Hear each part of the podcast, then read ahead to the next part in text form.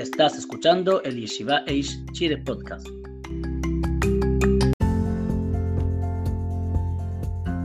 El viernes vimos que la braja de Hakefen cubre a bebestibles que son shakol, pero ahora la pregunta de hoy día es, ¿cubrirá a comidas que son shakol? Porque hizo kiddush, igual tiene que hacer shakol antes de comer comidas como dulces, pescado, carne. También hay poskim que sostienen que una persona que escucha kiddush de otra persona solo necesita tomar un revit, que son, dependiendo de la opinión, entre 86 a... Entonces la respuesta es que no, si uno hace Hakefen, 90 mililitros de vino de kiddush para que no tenga que hacer shakol por otros bebestibles. Si toma menos que eso, no se puede aplicar con el ajá del viernes e igual tendría que hacer shakol para tomar una bebida o un vaso de agua o cualquier otro tipo de líquido.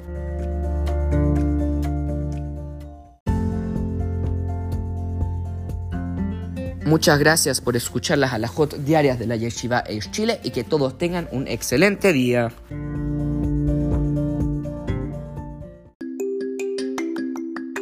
Gracias por escuchar el Yeshiva Eish Chile Podcast.